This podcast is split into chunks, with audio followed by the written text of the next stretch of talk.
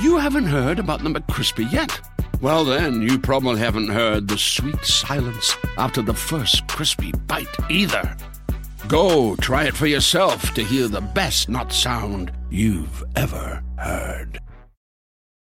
Con Verizon, mantenerte conectado con tus seres queridos es más fácil de lo que crees. Obtén llamadas a Latinoamérica por nuestra cuenta con Globo Choice por tres años con una línea nueva en ciertos planes al Nemery. Después, solo 10 dólares al mes. Elige entre 17 países de Latinoamérica como la República Dominicana, Colombia y Cuba. Visita tu tienda Verizon hoy. Escoge uno de 17 países de Latinoamérica y agrega el plan Globo Choice elegido en un plazo de 30 días tras la activación. El crédito de 10 dólares al mes se aplica por 36 meses. Se aplica en términos adicionales. Se incluye hasta 5 horas al mes al país elegido. Se aplican cargos por exceso de uso.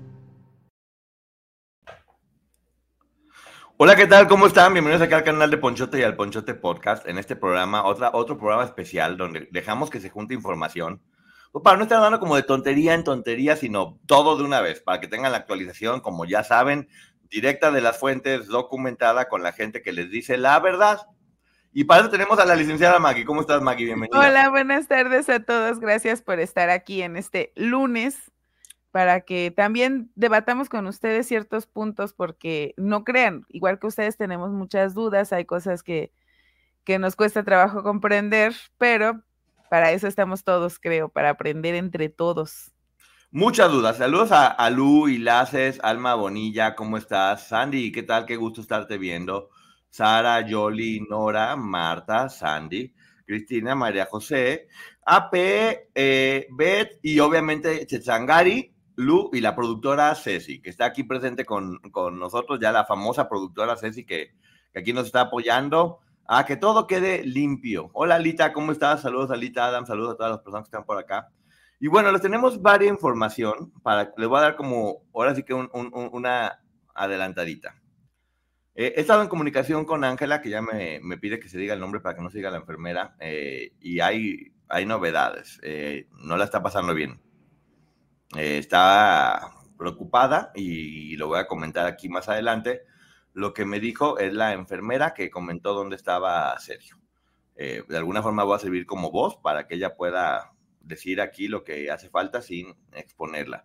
Por otro lado, también eh, ya tenemos nueva juez y tenemos aquí el perfil de ella. ¿Y qué pasó al cambiarse en caso complejo? ¿Qué pasa en Pasadena? ¿Cuáles son las expectativas respecto a lo que sucede en Pasadena? Tenemos una carta eh, de Sonia Ríos de hace tiempo, que sí. la vamos a contar aquí, eh, que es lo que decía en ese momento. Vamos a estar reviviendo algunos archivos que, que se tienen aquí en, en, en, exclusiva. Y ya llega, ya está todavía este debate que habíamos comentado junto con todos ustedes de deben o no permanecer eh, las demandantes, las Jane Doe, como Jane Doe durante todo el juicio o el proceso, ¿por qué sí, por qué no? Eh, aquí no vamos a decir si sí o si no, porque no se trata de imponer ningún punto de vista. Vamos a decir cuáles son los argumentos de los amicus curae. ¿Lo dije bien, Maggie? Uh -huh. Ay, qué barbaridad, ya estoy aprendiendo. Ya, ya casi lo vamos a titular de abogado. Ajá, de los amicus, eh, Sandwich Survivors y Voces en Acción. ¿Cuáles son los argumentos que dicen? Y aquí los vamos debatiendo. Maggie, ¿algo que, algo que decir antes de empezar? Sí, que también vamos a presentar los argumentos que han dado Gloria y Camil, o Camil en representación de Gloria, para que se descubran estos nombres, porque finalmente nosotros no estamos de ninguna de las dos partes, estamos todos, creo, en contra de Sergio, y eh, sí decir que son más los argumentos que dan eh, estos amicus y, y la abogada de, de las demandantes, sin embargo, también son fuertes los argumentos que presenta eh, la parte demandada. Entonces, me parece que es muy válido que presentemos las dos partes. ¿Qué te parece si empezamos con eso, Maggie? ¿Qué fue lo que dijo Camil para que se cambiara, que ya pasó este caso a gracias, Frikilicious? Ah, espérenme entonces. A complejo. Traigo aquí todos mis paquetitos. Y yo que te la viento de sorpresa y no ando diciendo nada. es que yo traía yo otro orden, pero miren. Si me escuchan con esta voz, está... Sí, si me escuchan con esta voz es porque ando medio malo, si de repente me desaparezco de la pantalla es porque voy a toser, voy a toser, estornudar fuerte o me voy a sonar, porque estoy haciendo todo lo posible por estar aquí a pesar de estas gripas que a todo mundo nos están este, sí. golpeando muy fuertes, honestamente, muy fuertes toda la, esta situación, pero bueno, no importa, hay que ponerle ondita. Si es así, así se dice. ¿Ya lo tienes, Maggie? Ya, lista. A ver, listo, platícanos. A ver, mira, uno de los primeros argumentos que presenta Camil es que cuando las demandantes eh, ponen la demanda, no, no solicitan la moción para proceder utilizando seudónimos. Y ellas, y dice Camil que el 26 de septiembre, dos meses después de haber sido ordenado por el tribunal, o sea que se presentó el 28 de julio, y es hasta septiembre que ellas presentan esta moción. ¿Cuándo? a lo que ella eh, nos explica aquí es que la ley dice que se debió de presentar al mismo tiempo que se presentaba la demanda. Sin embargo, también hay, en la ley un artículo que no lo tengo aquí a la mano, pero que sí lo leí, en donde menciona que todos este, estos tipos de demanda, cuando se presenta un examen psicológico, en automático los demandantes porque pueden ser hombres o mujeres, van a proceder como Doe, ya sea Jane o John Doe. Entonces, este, ese es uno de los argumentos que sí me parece válido porque ella como abogada se tiene que imponer de esta parte porque no había una moción para proceder de esa forma. Otra de otro de los argumentos de Camille es que para que puedan proceder siendo dos, se requiere que se demuestre que mm, puede existir un daño irreparable o un peligro inmediato eh, si no se les concede este resguardo de la identidad. También nos explica Camil eh, que los amici, o sea, los dos amicus, no ofrecen explicaciones de por qué sus mociones se presentaron tres meses después. Entonces, para ella ha habido ciertas irregularidades o que han faltado cosas en el procedimiento que por lo tanto deberían de permitir que se develen los nombres de estas mujeres. Dice que, em, bueno, el solicitante debe demostrar hechos afirmativamente en una declaración que contenga un testimonio competente basado en un conocimiento personal de un daño irreparable, peligro inmediato u otra base legal para otorgar una, una reparación. Y para ella, eh, las demandantes no están sufriendo ningún tipo de daño irreparable o inmediato, que vamos a ver qué es lo que contesta la otra parte más adelante. Dice también que mm, el hecho de que ellas eh, estén con nombre resguardado pareciera presentar nuevas acusaciones en contra de la señora Trevi. Ojo, ella solo habla de la señora Trevi porque solo ella es su representada. Y que entonces en la demanda en Texas se puede interpretar que hay dos nuevas víctimas y que entonces por eso necesitan decir los nombres para que se vea que son personas que ya tienen como historia en este tema que además no hay ninguna explicación relativa a los hechos reales que puedan explicar que estas mujeres procedan con, con seudónimos. Y que, mm, bueno, este es de un documento, porque aunque no lo crean, le saqué todos de todos los documentos que presentaron. En otro de los documentos mencionan que, eh, bueno, esta parte de que la señora Trevi es acusada por em, señalada por nuevas acusaciones de acusaciones, lo que representaría ser nuevas víctimas, y que estas personas quedan inmunes al escrutinio público, que creo que es parte del hecho de, protegerlas, pero está en todo su derecho de solicitarlo así. Dice además que considera necesario hacer referencia a los nombres de las demandantes para de alguna manera estar en igualdad de condiciones, porque además la señora Trevi ya se, ya se nombró como víctima o ella está diciendo, se está señalando como víctima de la misma forma que lo hicieron las demandantes. Dice que después de este juicio, todos van a saber que se señaló a Gloria Trevi y por lo tanto en ella va a haber repercusiones y que en las demandantes no, que ellas quedan, no sufrirán ningún perjuicio. Ok, ah, ahorita no va a comentar nada hasta que veamos los dos argumentos y ya debatimos. Y esos son todos los que presenta Camil. Ok. Que me parecen válidos. Sí, todos son válidos, ¿eh? Aquí no vamos a decir eh, ni a favor de quién ni en contra de, quién. Vamos a dar los argumentos y ustedes son quienes van a, debatir o nos van a ayudar a pensar. Y sí, después podemos dar nuestro punto de vista, entendiendo que no es ninguna, ninguna verdad absoluta, sino solamente un punto de vista. Bueno, empezamos con Stand with Survivors, que la verdad es que hacen, dan su punto de vista basados en su experiencia de cada una de las dos este, instituciones, Stand with Survivors y Voces en Acción. Y Stand with Survivors da cuatro puntos muy importantes. El primero es, dice que si el perpetuador es famoso, se sufre de, acoso de parte de todos sus aficionados, especial si tienen millones y millones de seguidores. Y no se habla únicamente de redes sociales ya en este tiempo, sino que pueden inclusive llegar a sus casas, hacerle cosas, este, amenazar a sus familiares, a la gente cercana, por lo cual que, que, sí, sucede efectivamente que mucha gente apoya a su artista, pero mucha gente se dedica a destruir a las personas que, que no les gusta lo que hacen o, dicen. Por lo cual, y creo que aquí fue donde presentaron pruebas, ¿no? De varios mails, tweets y esto, puede ser un argumento poderoso para poderlos ser tomado en cuenta. Es lo que siempre hemos comentado para los fans de Gloria en especial, porque esto tiene que ver con Gloria y, y, y Camil. Apoyarla es muy bueno, apóyenla siempre, denle todo su apoyo pero cuando empiezan a atacar a otras personas, únicamente están dando pruebas eh, de que esto puede ser real y por lo tanto la están perjudicando. La están perjudicando muy fuerte. Y sí, ponen otros casos en los cuales ha sucedido lo, mismo y cómo la, han pasado mal eh, las personas que están demandando, y ese es uno de los principales este, argumentos. El número dos es precisamente habla de que en este tipo de agresiones, de este tipo íntimas, por decirlo de alguna forma, eh, siempre está la revictimización. Sí. Y que al conocerse el nombre de las personas demandantes, siempre se procura como una forma de desestimarlas, sacar a la luz detalles íntimos eh, o detalles más de su vida privada, eh, porque siempre es como de, ok, voy a demostrar que no era tan inocente, entonces empiezan a sacar así con quién anduvo, qué hizo, cómo lo dijo, cómo se fue vestida, qué comentario hizo.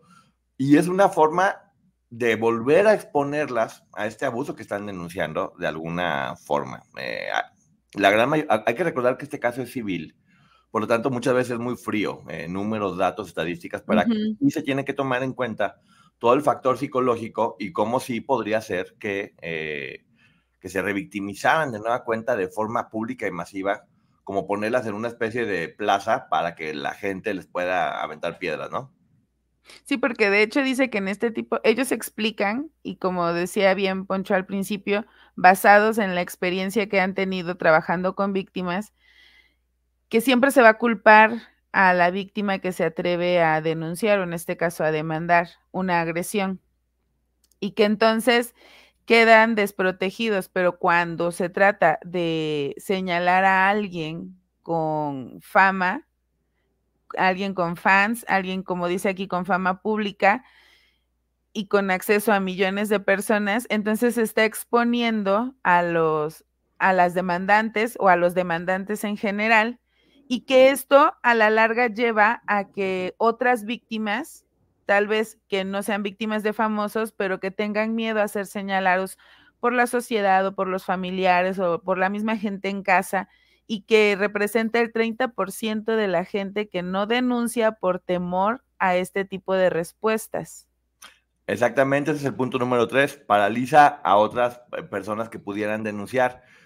Y sí, o sea, si solamente el 30% de estas personas mm, que han sufrido este tipo de violencia denuncian y muy pocas realmente logran este, tener este, justicia, sucede eso, que termina siendo una señal desesperanzadora porque terminan teniendo doble de miedo, sí a represalias, casi siempre, por parte de la, de la persona a la que están eh, denunciando, pero también de esta exposición pública o de esta amenaza a la que son, eh, eso, a la que, a la que son puestas.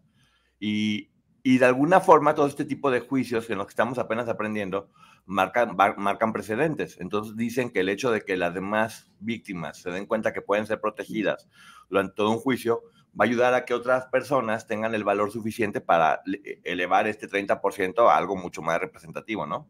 Sí. Y, este señalamiento que a mí me llama mucho la atención que lo mencionan, en donde dice que normalmente en este tipo de, de, litigios, cuando una de las partes es alguien que tiene acceso como a muchas personas, que tiene fans, normalmente se le señala de alborotadores. Y esa es la palabra que utilizan. Entonces, es importante decirlo porque creo que todavía ni se han revelado, si es que se llegan a revelar los nombres de estas mujeres y ya se les está señalando así por parte del público. Ojo, no, yo no he escuchado a Gloria en, este, en esta etapa decirlo, pero sí a muchos de los fans. Y por eso a veces creen que uno está atacando a Gloria y yo se los he mencionado mucho. Si de verdad son sus fans, no hagan eso porque se puede utilizar en contra de su, de su ídolo. Porque además andan dejando pruebas y rastros por todos lados, que luego pueden ser usados en juicio. Y, como ustedes no los pueden localizar, perdón, como ustedes no los pueden localizar, quien se tiene que hacer responsable es la imagen pública, y esa es Gloria Trevi, entonces no lo hagan, de verdad. Mm, así es. Y el punto número cuatro de Stand with Survivors es, obviamente cuando se habla de abuso, es porque una persona tiene más poder que la otra, por eso abusó de la persona con menos poder.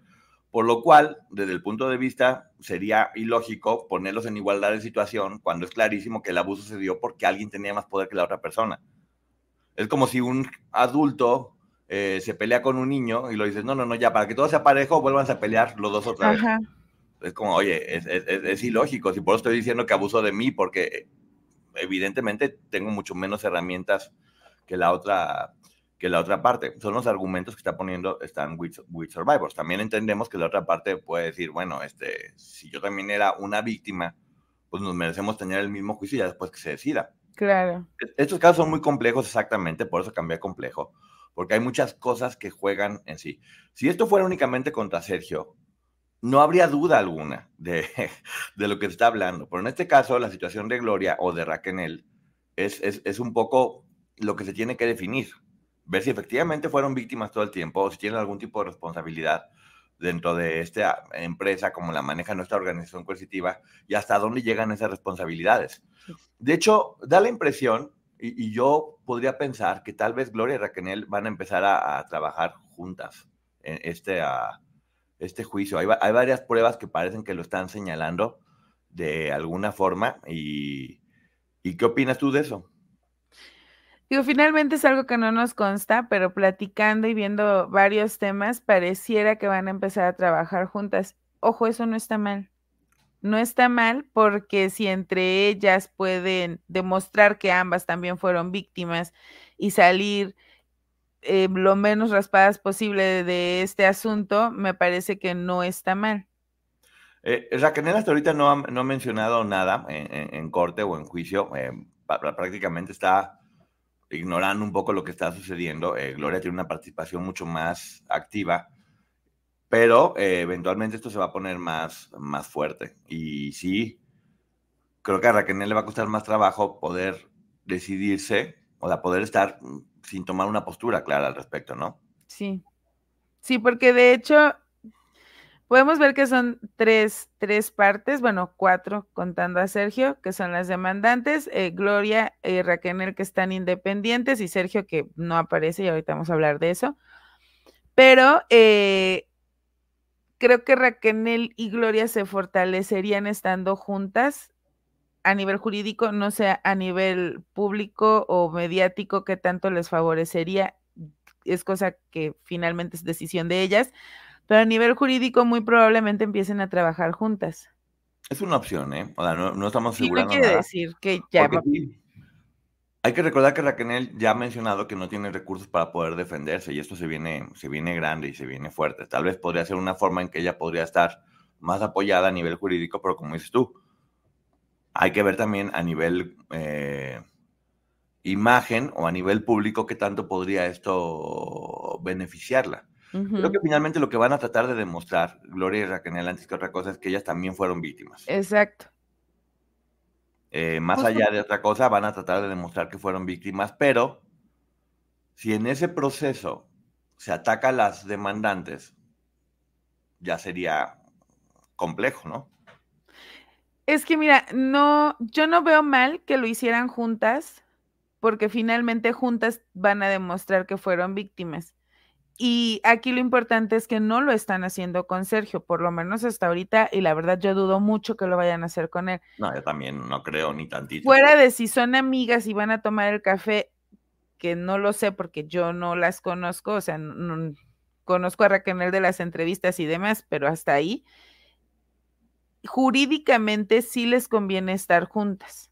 Con Verizon, mantenerte conectado con tus seres queridos es más fácil de lo que crees. Obtén llamadas a Latinoamérica por nuestra cuenta con Globo Choice por tres años con una línea nueva en ciertos planes al Nemer. Después, solo 10 dólares al mes. Elige entre 17 países de Latinoamérica como la República Dominicana, Colombia y Cuba. Visita tu tienda Verizon hoy. Escoge uno de 17 países de Latinoamérica y agrega el plan Globo Choice elegido en un plazo de 30 días tras la activación. El crédito de 10 dólares al mes se aplica por 36 meses. Se aplica en términos adicionales. Se incluye hasta 5 horas al mes al país elegido. Se aplican cargos por exceso de uso porque además son las que más tiempo estuvieron ahí y son las señaladas de haber cometido también agresiones, entonces no lo veo mal. Te digo, a nivel público no lo sé. Y, lo que sí creo es que eh, Raquel, de estas cuatro partes que te mencionaba, es el punto más vulnerable. Claro, además ellas no son las demandantes. Ellas lo que tienen que hacer es comprobar que no cometieron esos delitos. Sí. O sea, es lo único que ellas tienen que hacer. Y, demostrar que fueron víctimas. Claro, y demostrar que, fueron víctimas. Y te digo, y ellas en este, en este caso en, especial, pues más allá de la, de la, relación que ellas tengan a nivel personal, pues bueno, tienen que, los juicios se usan con la cabeza, o sea, se, se juegan con la cabeza, no con los, con los sentimientos. Y aquí es donde vamos a ver qué es lo que sucede. En primera, a ver si se logra notificar a Sergio. Creo que si Sergio aparece, cambiaría por completo toda la, la ecuación. Eh, sí se están moviendo para buscarlo. De hecho, ahorita que platique lo de Ángela, pues, se van a dar cuenta como si, como si hay, este, hay movimientos respecto a que sí es importante que él aparezca ahí. No es que nadie esté haciendo nada. Y, y bueno, igual, por eso sería importante ver todas las opciones y ver ahora el argumento de la siguiente institución que es Voces en Acción. Organización, institución, ¿cuál es lo correcto, Maggie? Organización. Organización, va. Eh, voces en acción. Dice, denunciar significa recibir agresión importante cuando la persona a la que estás denunciando es famosa. Siempre va a pasar, que es un poco el mismo argumento. Si tú, si tú decides eh, irte en contra de alguien que tiene popularidad, como siempre te va, te va a, jugar en, contra. Y es uno de los riesgos más importantes. O, de alguien que tiene también poder. Aquí hablan de fama, pero también tiene que ver con el poder. O gente que tiene empresas grandes, o gente que es millonaria. Eh, para verlo un poquito más general y no únicamente con el, con el caso. También dice que tiene que haber equidad para los acusados y justicia para las víctimas, que es lo que se está buscando. Fomentar el hecho de que se denuncie más, que es un poco lo mismo que estaba diciendo la otra institución, y dice algo bien importante, ¿eh? dice que las víctimas asumen la vergüenza de su victimario. Sí. Eso fue lo más fuerte, ¿no? Yo creo, que es verdad. O sea, es como que acuérdense que el gran poder de los victimarios es hacer a la víctima sentirse culpable o responsable. Entonces, esto lo que haría sería precisamente volver a ser la víctima o, hacerla culpable o responsable, que es la, pues, lo que terminan haciendo casi siempre los victimarios en caso de, de hecho, es fuerte porque dice que eh, por una parte tienen que revivir la agresión para poder eh, acceder a tener justicia y por otra parte se responsabilizan o asumen la vergüenza que debería de estar asumiendo el depredador. Y vamos, dejemos incluso de lado este caso, siempre pasa eso con las víctimas, además de que tienen que recordar para poder relatar los hechos de los que fueron víctimas, después son quienes son señaladas y quienes viven en la vergüenza porque, como ya lo hemos mencionado otras veces, eh, tienen... iba de minifalda, iba con las amigas, no eran horas de andar en la calle, estaba en una casa de alguien que no conocía, muchísimo para que se sube sola al taxi, razones que al final del día justifican al agresor y quien asume la vergüenza es la víctima. Así es. Mira, aquí obviamente vuelven a mencionar la palabra Darbo, que ya hemos mencionado, y, dicen una frase muy fuerte que es, los perpetuadores son capaces de imponer el silencio de las víctimas a través del mecanismo de culpa. Qué fuerte, exactamente. Eh, como muchas veces estas personas terminan siendo silenciadas o terminan no hablando o denunciando porque el, tal vez en un principio empiezan con valor a decir, ok, va, eh, lo voy a hacer, voy a denunciar, y conforme esta violencia sigue creciendo, se, van, se les van quitando las ganas, terminan desistiendo. Muchas personas dejan los juicios a la mitad porque dicen, ya, prefiero que no haya justicia, pero no, no seguir pasando esto. Y aquí lo menciona precisamente Voz en Acción, que es poner fin al ciclo de violencia. Dice, todo esto que empieza con la agresión de, de los perpetuadores, no estoy hablando de este caso, ¿eh? en general. en general. Empieza con la agresión, termina, o así, continúa inclusive durante el juicio este ciclo de violencia, viéndolo de esta forma. Y, la forma, y, y, al proteger a las víctimas y no dar sus nombres, puede ser como empezar a poner fin a este ciclo de violencia, para que ya haya un juicio y sobre el juicio se decida qué es lo que cada una de las partes tienen que, que hacer. Y mencionan también que además de, suma, de se suman el miedo y la vergüenza que ya están presentes en la víctima, pero además tienen que sobrevivir a los señalamientos que realizamos muchas veces nosotros como sociedad y dice que, que, se realizan con dureza y cuestionando qué hizo la víctima para provocar la agresión. Entonces lo que mencionas es justo esa parte de protegerlas porque ya lo sufrieron hace 20 años, en este caso, aquí sí hablo en este caso específico, hace 24 años ya todas sufrieron este tipo de agresiones por parte de nosotros. Y ahorita el exponerlas ante un juicio eh, otra vez permite que mucha gente las violente. Así es. Y de nueva cuenta, creo, creo que lo importante, más que ponerse de un lado del otro, es hacer que el juicio sea justo para que pueda haber precisamente justicia y que todas las partes tengan lo que por derecho se, se, merecerían dentro de la menos violencia posible o agresión posible. Tal vez el juicio no ha iniciado y en caso de que fueran a dar a conocer sus nombres, porque inclusive ellas mismas podrían decir, ya estamos dispuestas a dar a conocer nuestro, nuestros nombres, así lo decidieran, ¿no? Que fueran el juicio tal vez. Porque exponer los nombres a lo mejor de Dorita significaría precisamente todo este ciclo de violencia que pudiera, este, ojo, a, favor y en contra, ¿eh? Porque sí podría hacerla desistir con el ciclo de violencia, pero también podría hacer lastimar a las, otras partes que tienen que demostrar que también fueron víctimas al terminar pareciendo victimarias con, con estas campañas de desprestigio, ¿no? Mira, finalmente el, revelar los nombres implica eh, que sea desgastante para ellas sobrevivir a todos estos señalamientos que se van a hacer. El único beneficiado con todo esto, perdón, el único beneficiado con todo esto va a ser Sergio Andrade, porque ya en este momento hay señalamientos a dos mujeres que se mencionan como demandadas, por lo cual no se les está resguardando la identidad, que son Gloria y Raquel, que también lo he pedido, no las vayan a atacar no son culpables. Hay que escuchar, hay que leer cuáles son sus argumentos para haber hecho lo que hicieron. Ojo, también tengo muy claro, porque de verdad, eh, me parece que muchas veces hacen comentarios como si no nos diéramos cuenta. A mí me queda muy claro que ellas fueron revictimizadas durante todos estos años a través de muchas entrevistas, el libro, eh, la película y cada una daba sus argumentos y entonces la mayoría de ellas permaneció callada y Gloria, que era la que tenía acceso a un micrófono, hizo algunas mm, o algunos comentarios desafortunados que para ellas pudieron haber sido revictimizantes y dolorosos y están en su derecho. Pero si ya a lo largo de todos estos años ellas han sentido que han sido revictimizadas, es que por eso se van a seguir apegando y van a seguir exigiendo este derecho que tienen a que no se revelen sus nombres.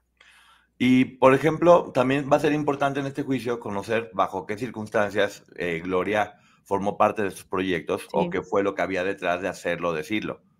Realmente formó parte, no sabía, fue presionada a hacerlo, fue obligada eh, Raquel hizo un podcast exitosísimo, que creo que fue maravilloso a nivel público, imagen para, para ella, donde habló de su verdad, donde creo que logró que una gran parte del público empatizara con ella y entendiera por qué pudo llegar a hacer muchas cosas. Y sobre todo fue un podcast donde fue muy empática y fue muy respetuosa de, todas las personas de las que habló. Eh, ella no, no tiene definitivamente las, mismas imputaciones que Gloria, son muy diferentes. Las de Gloria son mucho más fuertes, las de Raquel son como formar parte, pero no tan fuertes como las de Gloria. Y habrá que ver cuáles son los argumentos ahora de Raquel. Si continúa con la línea del podcast, que tanto bien lo hizo, o si cambia por completo esa, ese mismo argumento para, para terminar defendiéndose, también atacando un poco. Al sentirse agredida, puede decir, ok, me están agrediendo, yo también voy a, agredir. Sí, es que, es que, mira, lo que mencionabas del podcast de Requener, creo que a todos nos quedó muy claro que sí cometió actos que pudieran ser constitutivos de delito. Y ella se hizo Ella lo asume, ella lo asume. Necesitó un tiempo de sanación y a todos nos ha quedado claro que si en algún momento se le va a señalar con algún tipo de responsabilidad en este juicio, entendemos por qué hizo ciertas cosas. Creo que es la parte que nos ha faltado tener de Gloria para empatizar con ella, porque es complejo hacerlo, la verdad. Mira, finalmente también hay algo que muy poco se pone sobre la mesa y es el hecho de que este juicio va a poner el ojo del, mundo sobre él. Muchas personas que ya son conocidas van a ser infinitamente más conocidas a través de esto. Y más allá de lo económico, también va a tener mucho que ver con qué imagen sales después de este juicio.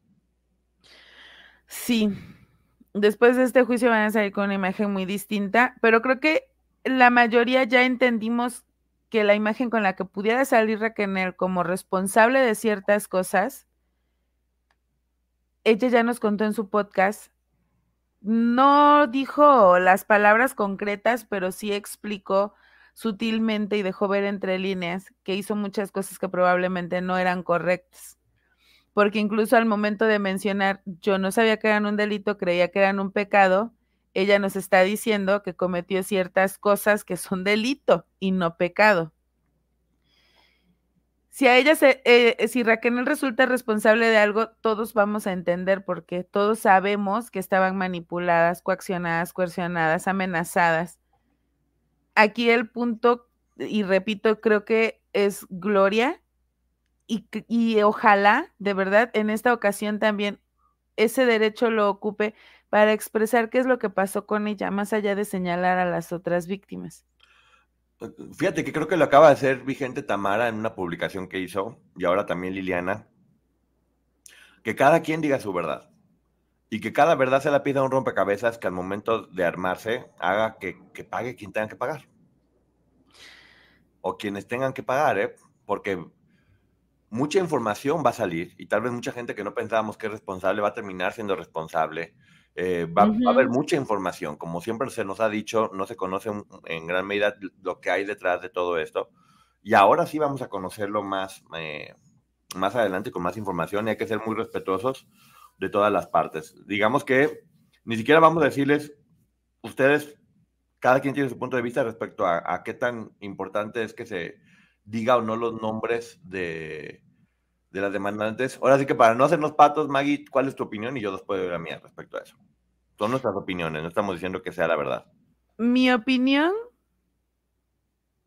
es que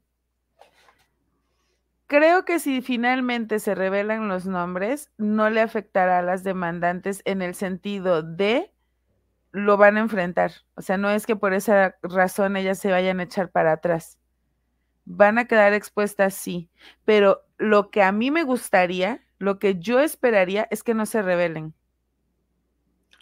Yo igual creo que sería bueno que no se revelaran hasta que inicie el juicio y que una vez iniciando el juicio, viendo cómo está la situación en ese momento, se decida. O lo cual no podría decirte ahorita porque tendría que ver cómo está la situación antes de iniciar el juicio ya a nivel televisión. Inclusive a lo mejor a ellas les conviene dar la cara y que se vean y que, se vea lo que dicen y cómo están hablando y conversando. Porque acuérdense que va a haber más de 80 personas declarando en el juicio, eh, testigos y un montón de gente que, van a poder decidir si dan la cara o no. Y tal vez en ese momento, eh, para darle un poco más de peso o de validez al juicio, que ¿cuánto duraría más o menos el juicio? ¿Un mes, dos meses?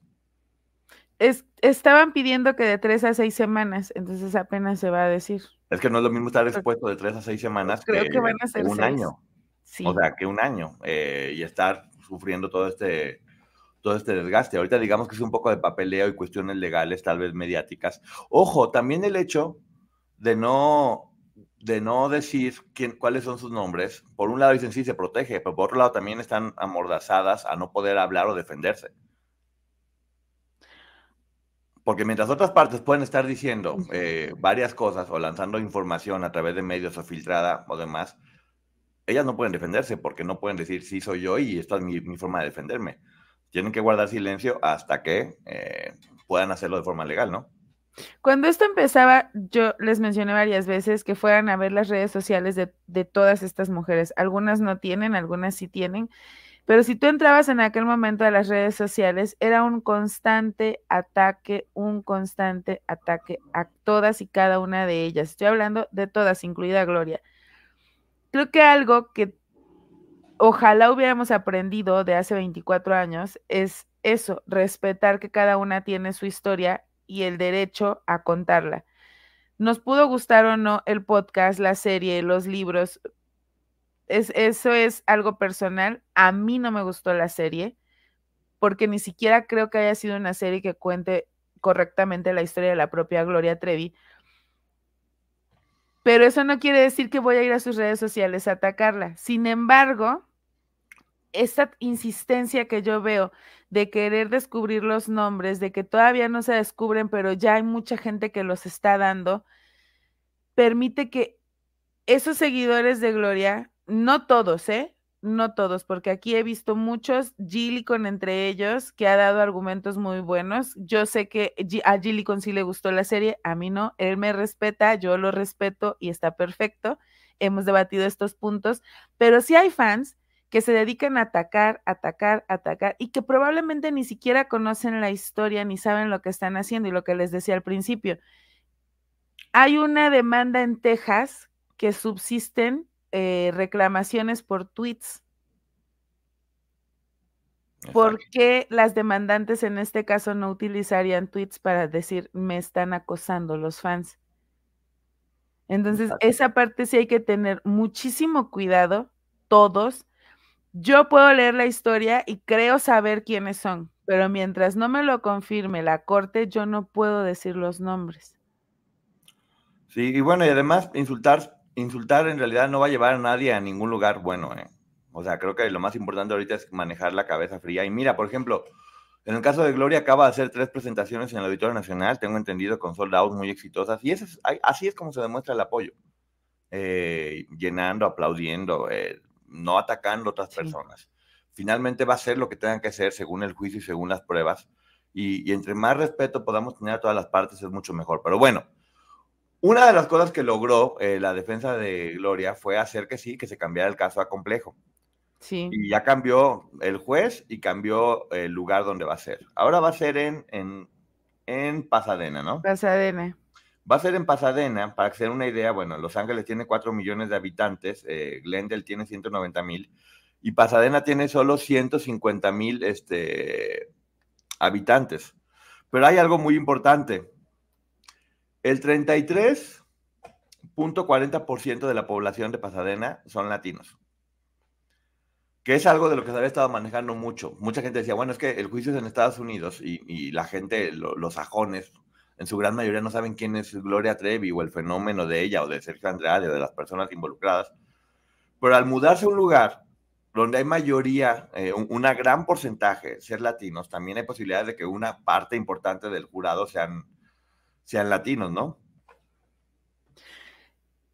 Sí, pero fíjate, y desde ayer que estábamos debatiendo este punto tú y yo, yo te decía, es que a mí 33% no me parece tanto. O sea, 3 de cada 10 pues bueno, si, fuera en México, no. Pero si, es en Estados Unidos, es como de, oye, pues en qué momento una tercera parte de este lugar ya son latinos o, inmigrantes, por decirlo de alguna forma. Pero bueno. Pero incluso de esos latinos que pudieran formar parte del jurado, no todos conocen la historia y no todos conocen al artista o los hechos que ocurrieron o a las víctimas o no saben quién escribió un libro y quién no. Entonces, a mí me parece que beneficia en el sentido de le da a todas igualdad de condiciones. Ni hay famosa, ni están los que escribieron libros, ni la que dio la entrevista, ni la que platicó, ni la que dijo, ni la... Me parece que todas van a ser desconocidas. Hay que acordarse que en el juicio precisamente de Johnny Depp mencionaba que a los jurados les decía, no pueden ver la tele siquiera. No pueden ver la televisión, no pueden hacer nada porque no pueden tener acceso a la información que está habiendo en medios de comunicación. Ya sabemos que estos juicios se manejan la mitad en corte y la otra mitad este, en los medios.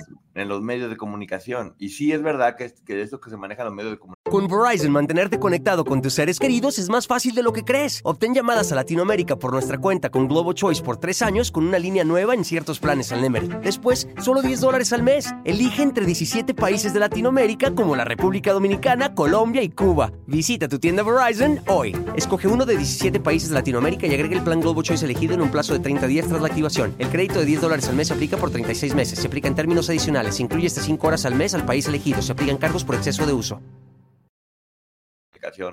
puede influir en los, en, los, en los jurados. Por más que se diga que no, que están amarrados, sí va a influir todo esto público. Y era tal vez algo que se estaba queriendo evitar y que bueno, ahora al estar en un lugar eh, mucho más chiquito, con un mayor porcentaje de gente latina, que quiero pensar que van a escoger un jurado que pueda ser lo más neutral posible.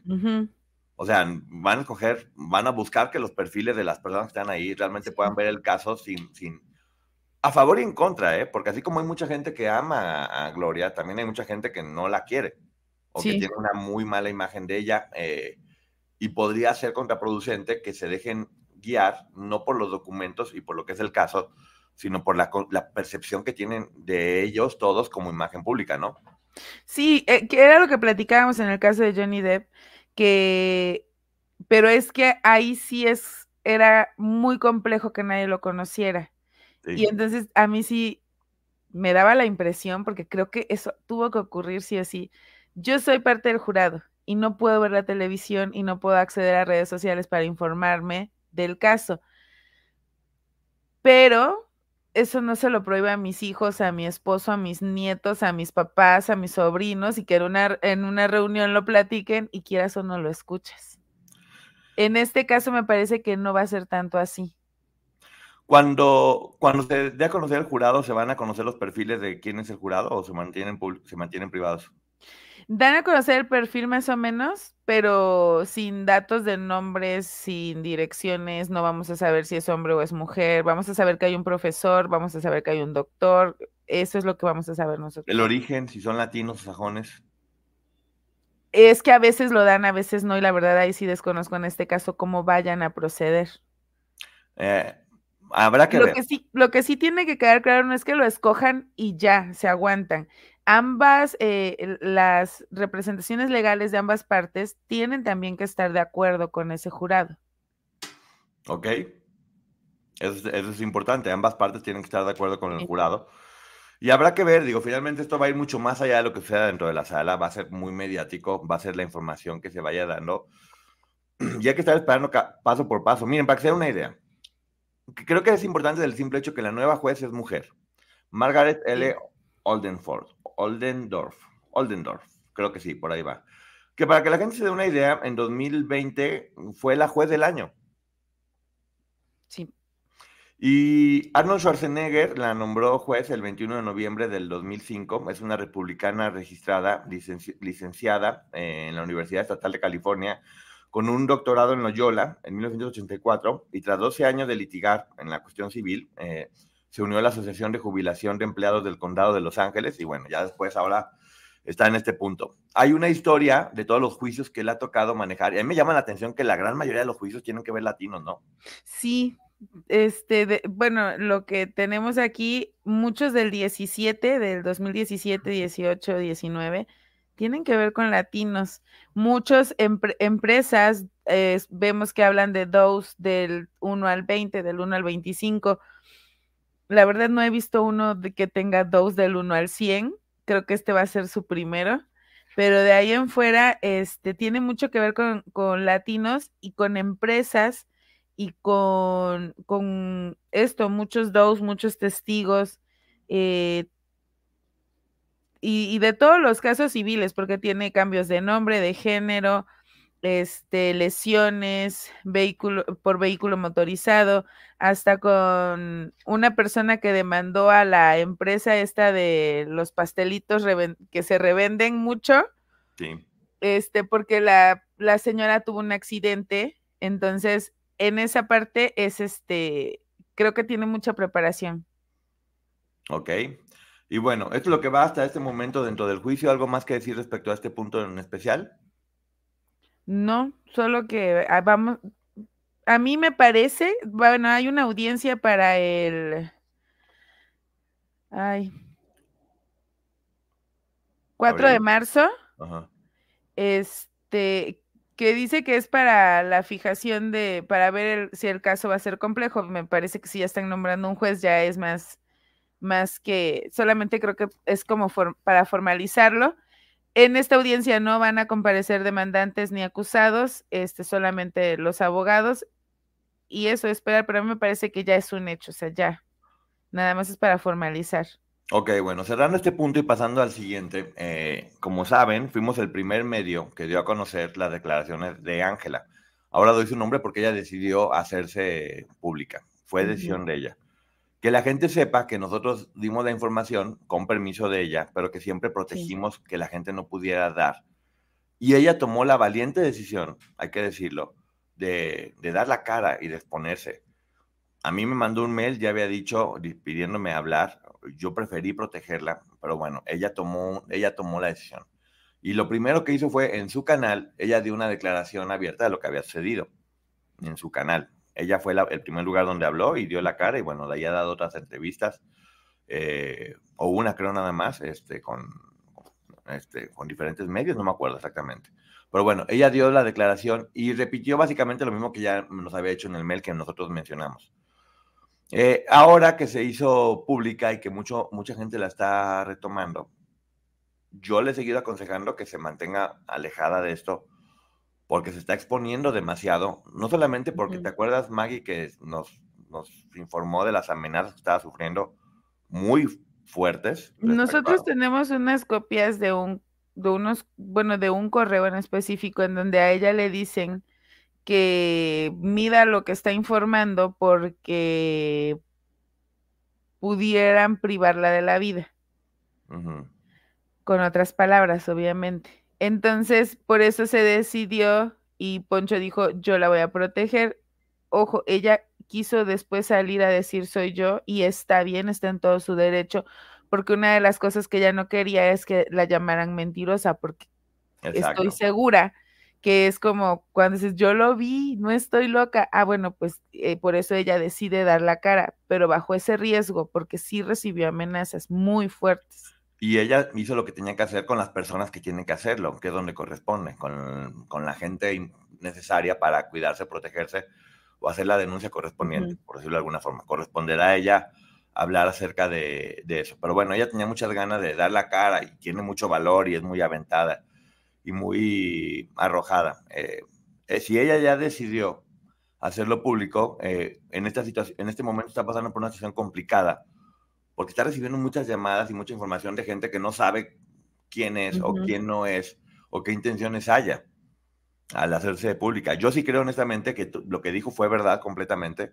pero que ya no está ahí, ni siquiera cerca de ahí. Por eso es que están permitiendo que se haga público.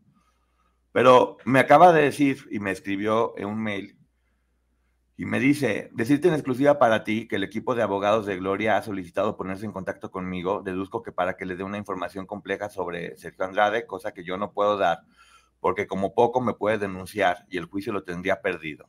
Además, me acojo como española a mi derecho de no revelar información por preservar mi integridad física y que he sido amenazada. Eso es un derecho y deben acudir a ese tipo de autoridades competentes, ya que yo he sido amenazada y el derecho de preservar mi integridad me acoge. He revelado ya mucha información con tal de acotar la búsqueda de Sergio Andrade y creo que de algo habrá servido. Como te dije, mi principal fuente de ingresos no proviene del hospital, soy una trabajadora externa y trabajo muy esporádicamente y mi motivo es intentar ayudar nada más.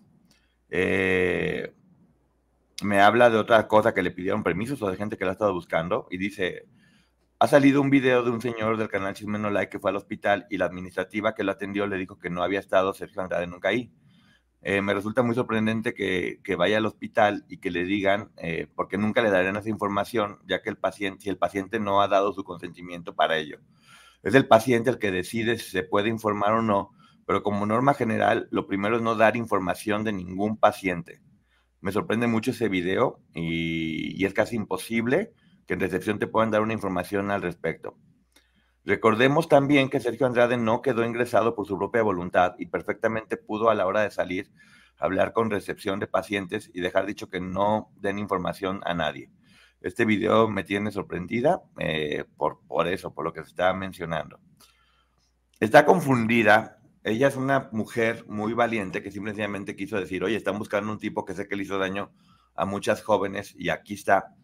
Y ahora creo que lo importante es pues, eso, cuidarla, sí, hacer público que se le ha estado buscando últimamente, que está nerviosa, asustada porque no sabe en quién confiar o cómo confiar. Y, bueno, yo no sé tú qué piensas, pero yo sí creo que, que sí pasó. Yo le creo mucho a Ángela. Nos dio muchos datos que aquí están, o la que está guardado, que son muy claros respecto a, lo que sucedió. Pero también creo que hoy por hoy no, no están ya, eh, ya no están ni siquiera cerca de ahí. ¿Tú qué opinas? Sí, yo también creo que ya es, esto sucede a principios de diciembre no dudo, porque son prácticas de Sergio Andrade que haya pedido que no quedaran registros. Ahora, sí debemos de tener claro que muchas, muchas veces en estos casos van a salir testigos aquí y allá. No sé si recuerdan hace 24 años, 25 años, cuando los estaban buscando, y digo los porque era, era a Gabriela Holguín, me parece, a Katia, a Marlene, a Gloria, a Raquenel, y a Sergio.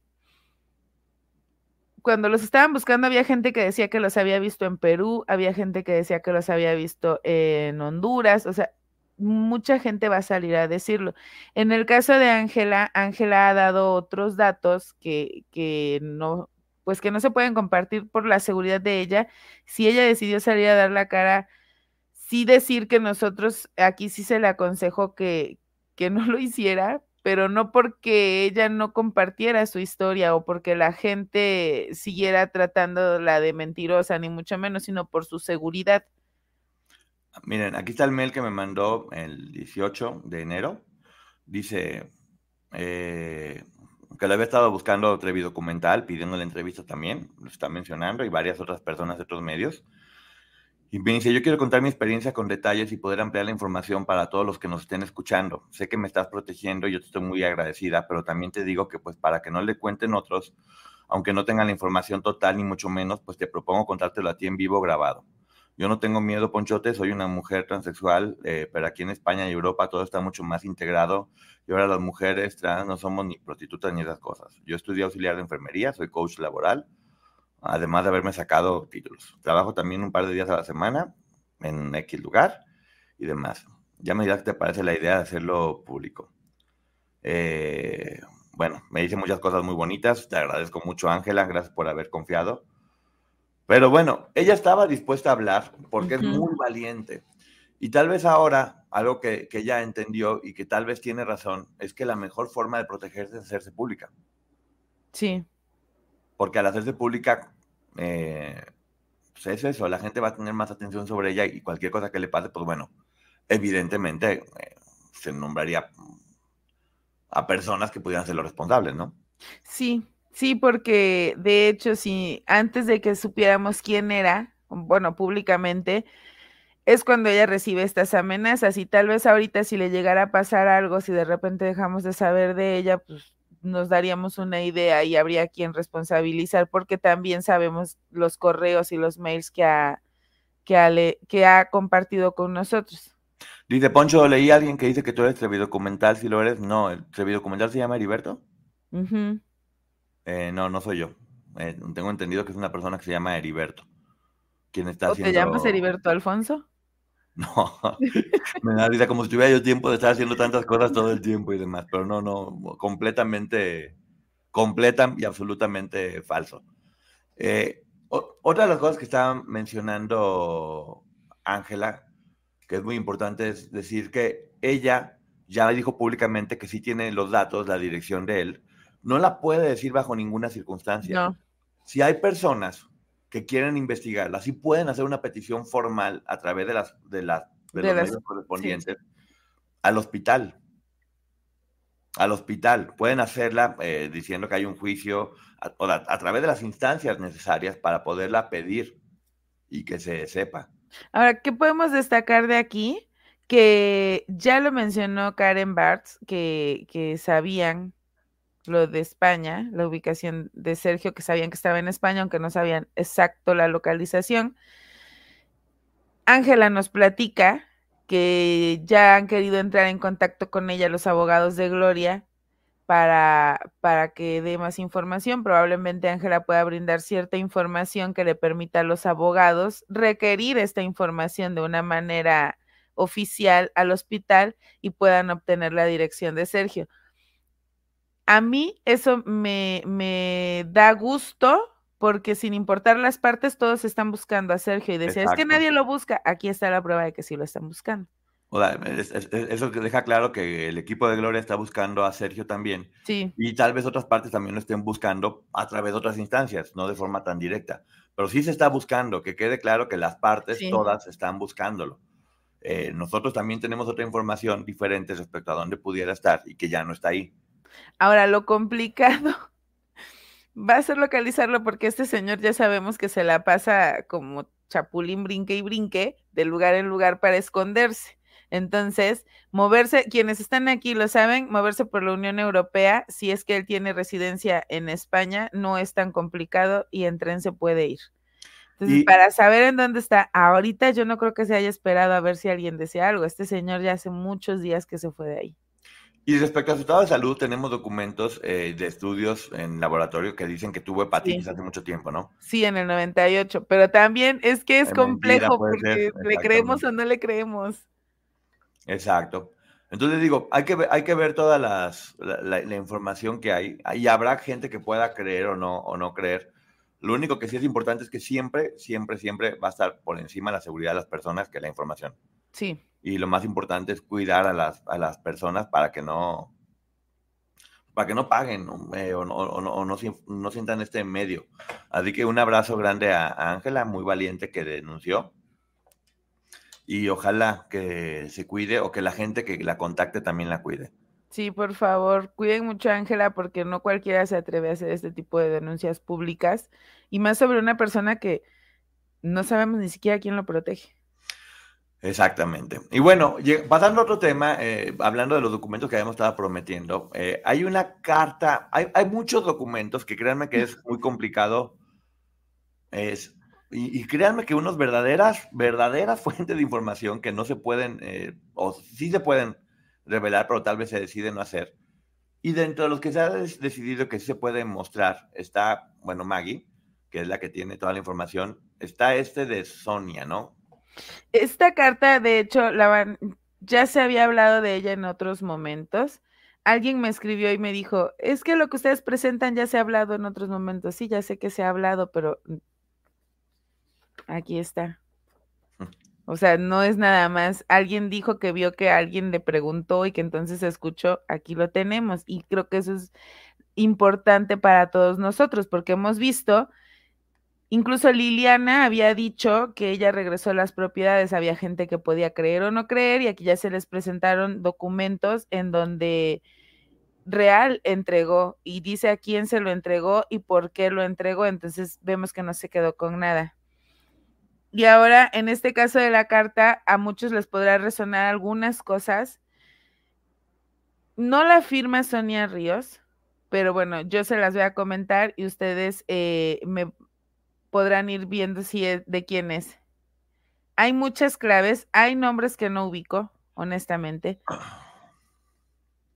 Porque, este, como con Verizon, mantenerte conectado con tus seres queridos es más fácil de lo que crees. Obtén llamadas a Latinoamérica por nuestra cuenta con Globo Choice por tres años con una línea nueva en ciertos planes al Nemer. Después, solo 10 dólares al mes. Elige entre 17 países de Latinoamérica como la República Dominicana, Colombia y Cuba. Visita tu tienda Verizon hoy. Escoge uno de 17 países de Latinoamérica y agrega el plan Globo Choice elegido en un plazo de 30 días tras la activación. El crédito de 10 dólares al mes se aplica por 36 meses. Se aplica en términos adicionales. Se incluye hasta 5 horas al mes al país elegido. Se aplican cargos por exceso de uso recordamos, a muchos de ellos se les asignaba un seudónimo.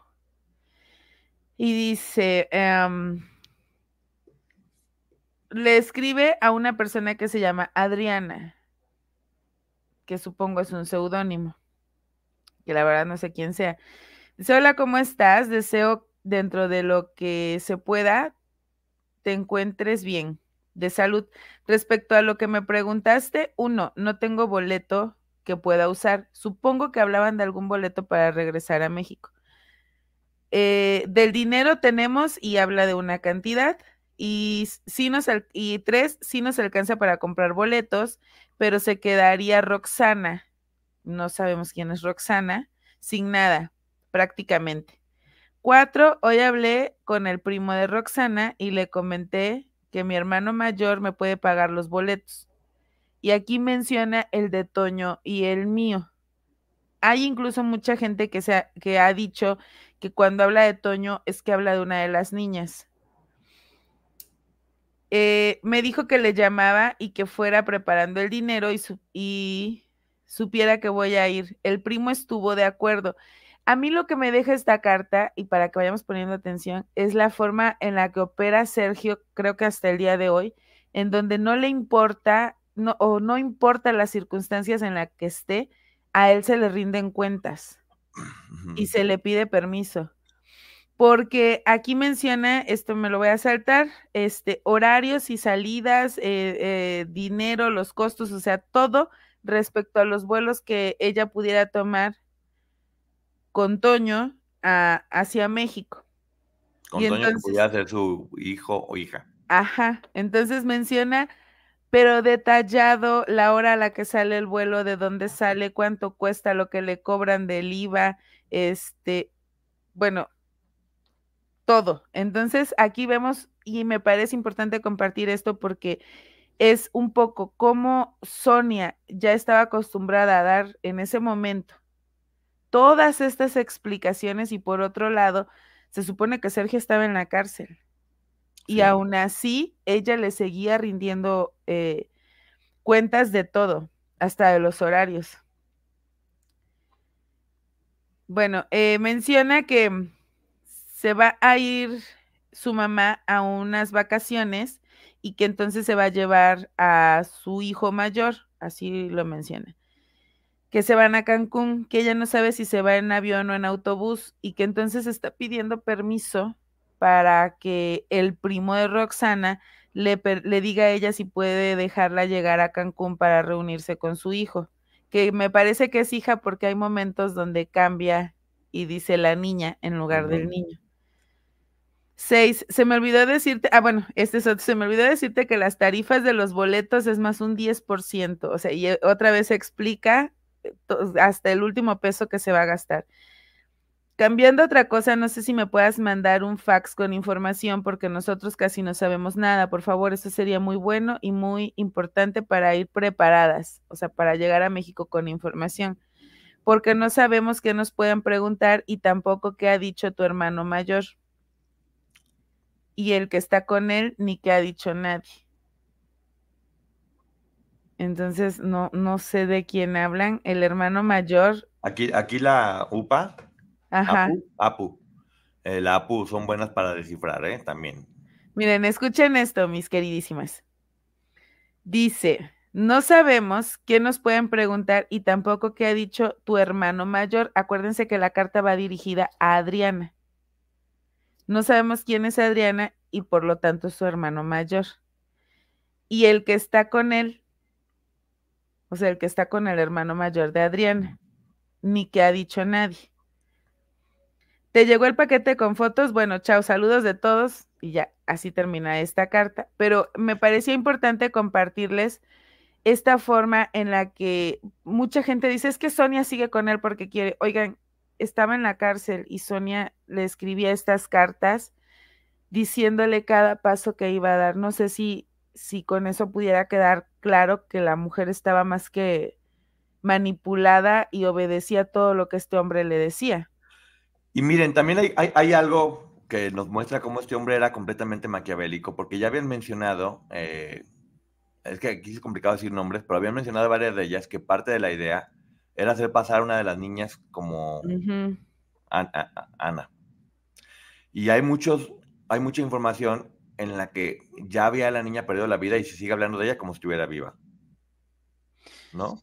Sí, hay una carta. Sin nombre de quién ni cómo. Miren, solo voy a mencionar, hay una carta aquí que se le atribuye a Gloria. La letra no es la de Gloria. La No. letra no es la de Gloria, pero se firma como si fuera ella. Por la forma de hablar y las citas que hace, estoy segura que es una carta que escribió Sergio. No la voy a leer porque yo no quiero que digan, Gloria dijo esto. Yo estoy segura que esa carta no la escribió Gloria. Sí, la letra es Porque hay- completamente diferente. Hay otra, mm, hay otra, este, ay, ¿cómo se llamaban estas que mandabas antes? Que es una fotito y atrás le escribes un recuerdito. Postales. Una postal, hay una postal que escribe Gloria, que tiene faltas de ortografía, que la letra es muy diferente y la firma es diferente. Y esta que se le atribuye a Gloria va dirigida a unos abogados.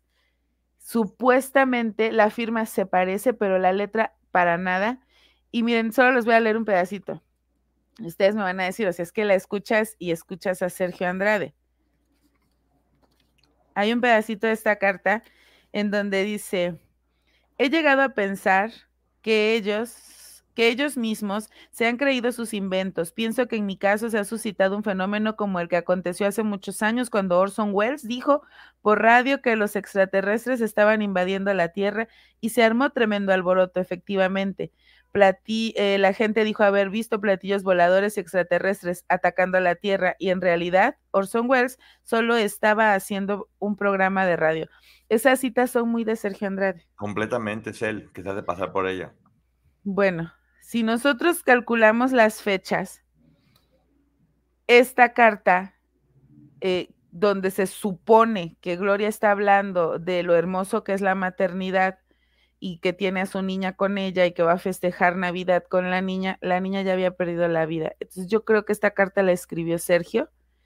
Eh, y me parece terrible que este hombre haya hecho pasar como que la niña aún tenía vida y que Gloria estaba feliz, cuando muy probablemente Gloria ni se enteró que él escribió esta carta, porque además habla, habla con muchos términos eh, jurídicos y, y, muchas, muchas eh, cositas como esta, comparaciones en donde habla de libros y demás que son muy de Sergio Andrade. Muy, siempre.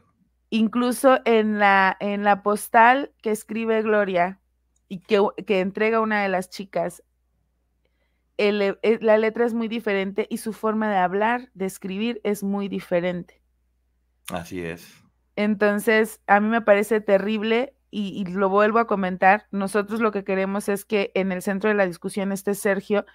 Imaginen lo que este monstruo puede hacer si escribe una carta hablando como si él fuera Gloria, pero además hablando de su maternidad, cuando creo que la otra probablemente estaba ahí botada, destrozada, llorando por su hija. Y es cuando hablamos de la importancia de denunciar. Muy probablemente si Karina no hubiera tenido el valor de escribir ese libro y poner el tema sobre la mesa, en este momento alguna de las otras niñas hubiera pasado por, por ella. Eh, porque no es que ya sabemos que este hombre no es que tuviera ningún valor para hacer las cosas como, como corresponde, pero bueno, ya lo habían mencionado. De hecho, sí dice el nombre de a quién de ellas quería hacerla pasar, pero bueno, no, no, no hay que decirlo porque, Uh -huh, ella, no. como, como siempre hemos dicho, los hijos no tienen la culpa de absolutamente nada. Eh, si hay fotos también ya de la hija mayor de, de Sonia y de Sergio, y es muy parecidas a Sonia. Uh -huh. Muy parecidas, son mucho, muy parecidas, por lo cual perfectamente se pudo haber confundido una o la, o la otra. Eh, siempre se ha mencionado que la hija mayor es la que estuvo con él todo el tiempo, por lo cual habrá que ver si en esta situación ella está bien. Sí. Sí, de verdad es preocupante porque a mí me parece terrorífico que escriba una carta diciendo estas cosas cuando muy probablemente, que digo, no probablemente, es casi seguro, cuadrando las fechas, la niña ya había perdido la vida y probablemente Gloria estaba en una depresión. Y como ya sabemos, a todas las chicas les impacta esto. Y él escribe una carta hablando de, de, cosas, no sé. Además, nadie se expresa de la maternidad como se supone que se está expresando aquí Gloria. Así es, pero bueno, nos vamos ahorita al canal de la licenciada Maggie, donde se podrá seguir hablando de esto, porque Maggie Sí. tiene más información. Ahí seguimos comentando al respecto, preguntas y respuestas para poder tener esta interacción con ustedes. Gracias por habernos acompañado. Mira, en este momento 3.300 personas conectadas. Eh, gracias, gracias por siempre estar, por apoyarnos. Nuestro compromiso va a seguir siendo hablarles con la verdad, con, con documentos, para que ustedes puedan tomar las decisiones este, al respecto. Creo que este juicio algo que nos va, nos está enseñando es que va a ser que la verdad sea dicha. Y sobre eso, que pase lo que tenga que pasar para que se haga justicia. Y todos los precedentes que este juicio puede marcar para que las víctimas puedan lograr justicia, que no se ha hecho. Y no me refiero a este juicio, me refiero en general. En general. Eh, son muy pocas las víctimas que en verdad pueden tener justicia o ver a su agresor en, en, la cárcel. Y lo que pasa es que al tener miedo de denunciar, estos agredores siguen agrediendo a otras personas. Sí. Y estos agreden a otras, pero además otros ven que a qué lo denunciaron y no pasó nada, entonces lo hacen sin ningún tipo de preocupación. Y bueno, gracias por todos sus bonitos comentarios. Sí los vi, me estaba dando risa. no tosí tanto, mira, creo que aguanté un poquito más, pero bueno, nos vamos con la licenciada Maggie en este momento para... Dejen su like. Dejen su like, suscríbanse, todo eh, el canal de Ponchote, Ponchote Podcast, en todas las plataformas digitales y el canal de la licenciada Maggie, donde siempre vamos a estar. Eh, Rojo Tube también, síganlo por allá y próximamente más sorpresas. Eh, nos vemos ahorita con Maggie. Nos vemos en mi canal, bye. Bye. Y en la noche en mi canal, el estreno de La Casa de los Famosos en Telemundo. Bye. You haven't heard about the McCrispy yet. Well, then, you probably haven't heard the sweet silence after the first crispy bite either. Go try it for yourself to hear the best not sound you've ever heard.